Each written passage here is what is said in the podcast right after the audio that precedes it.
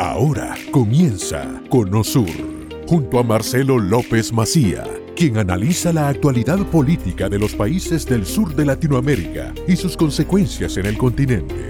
Comenzamos. Y en Latinoamérica particularmente y en España ha habido una serie que ha sido un éxito tremendo, que fue La Casa de Papel.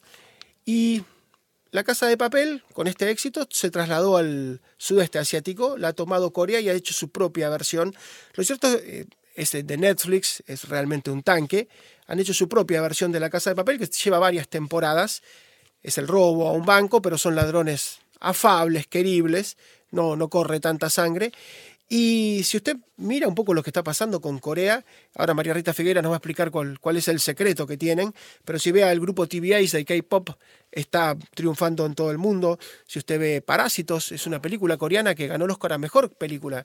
No se había dado nunca que una película hablada en coreano, que no esté hablada en, en, inglés gane. En algún momento ganó alguna película muda, ¿no? Pero el Oscar a Mejor Película, el más importante, el que se espera hasta el final de la ceremonia. Pero la ganó Parásitos, que era una película no la quiero spoilear, pero tiene una parte divertida y después se convierte en un drama, ¿no? Es una comedia dramática tremenda y es una crítica tremenda a la sociedad de Corea, financiada por, por Corea.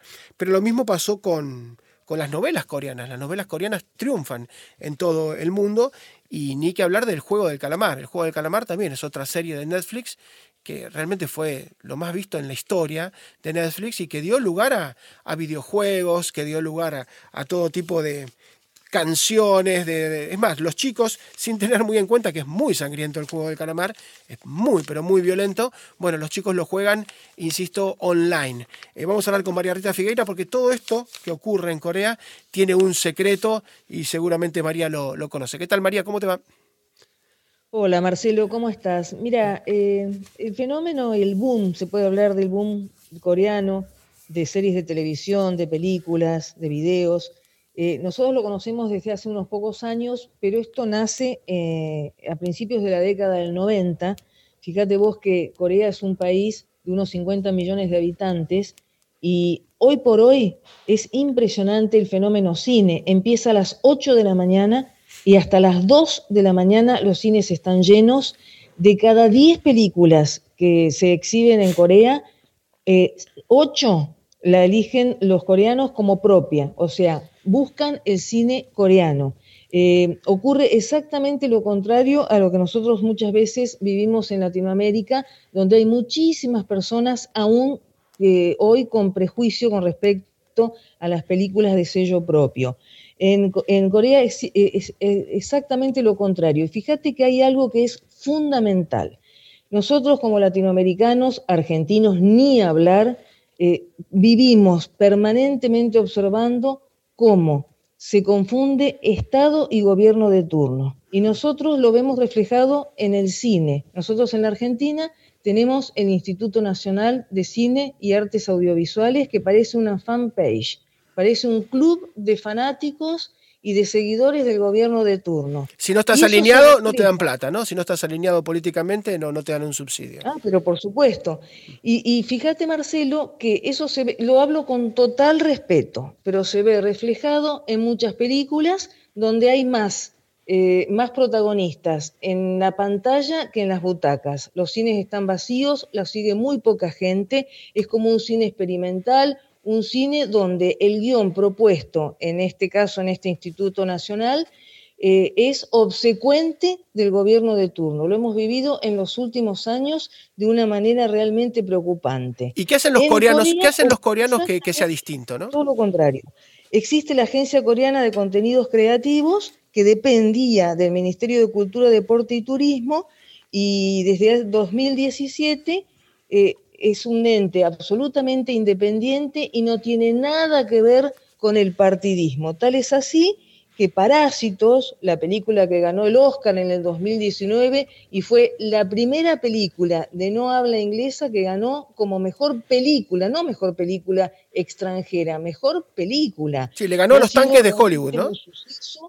Y, y, y bueno, y es una crítica eh, a la sociedad coreana, o sea que allí no tiene nada que ver la política ni el partidismo, y nosotros como espectadores en Latinoamérica en general, como argentinos, hemos visto muchísimas series que, son una crítica, algo, digamos, a la situación, depende del año en que la vimos, y que son excelentes, porque hay que tener en cuenta que si bien en los comienzos el target era la mujer y temas muy románticos y temas muy cotidianos, vencieron eso y ahora hay, bueno, unos argumentos realmente muy, muy interesantes propios, eh, políticos, periodísticos. Realmente invito a la audiencia a que deje prejuicios porque es un país distinto, porque es un continente distinto. Ustedes no se imaginan la excelente producción de las series de televisión y el cine coreano. Tal es así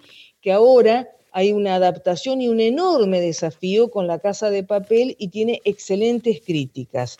Otra de las situaciones que se vivieron era que en los comienzos los eh, productores se manejaban con presupuestos muy bajos, pero debido a la calidad y a cómo se manejó esta, este ente, eh, pudieron eh, tener cabida en los cinco continentes. Eso hizo crecer a las producciones que ahora no son de bajo costo, sino que son muy buenas producciones, no solo en calidad, sino también en presupuestos, y también los guiones eh, no tienen nada que ver con la política y lo partidario, cosa que nosotros lamentablemente en la Argentina van de la mano y, realmente se hace insostenible muchas veces. Eh, yo lo digo con todo respeto, conozco incluso, tengo amistad con cineastas que son muy, muy, muy talentosos, pero están sumidos en esa obsecuencia al gobierno de turno. María, y hubo, un hito, María, que seguramente... Sí. Es crítico al kirchnerismo sufre permanentemente, eh, está vapuleado por, porque incluso le endilgan que sacó un crédito en el Instituto Nacional de Cine y Artes Audiovisuales, como, si eso fuera una, digamos, una propiedad del gobierno. Y Juan José Campanella no solo que obtuvo un Oscar, sino es un exitoso. Eh, como director de teatro también, ha dirigido series de televisión que son de culto, como Doctor House, La Ley y el Orden. Realmente es maravilloso todo lo que ha hecho, pero en el mundillo obsecuente está mal mirado que él pueda ser crítico. Fíjate vos lo que es el autoritarismo. María, María y, te, cuento... También eh, desde, desde Corea nos enseñan a que la, lo, digamos, lo partidista está por un lado, no tiene nada que ver con las decisiones que se toman a nivel artístico y a nivel comercial, pudiendo penetrar en los cinco continentes y siendo en este momento un cine absolutamente exitoso. María, no sé si ahí me escuchas bien, eh, te decía que mm, hubo un punto de inflexión, ¿no? Y, cerramos, eh, hubo un punto de inflexión que fue Gangnam Style, recordarás que rompió prácticamente todos los medidores de YouTube.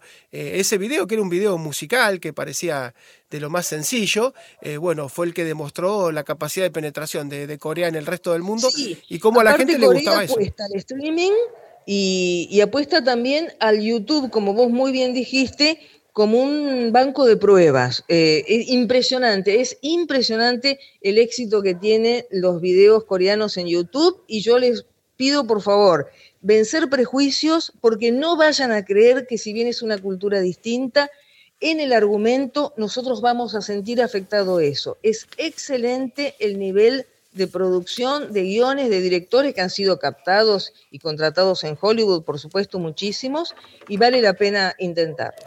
Gracias, María. Nos vemos mañana. Un beso. Chau, chau, hasta mañana. Hasta aquí hemos llegado hoy.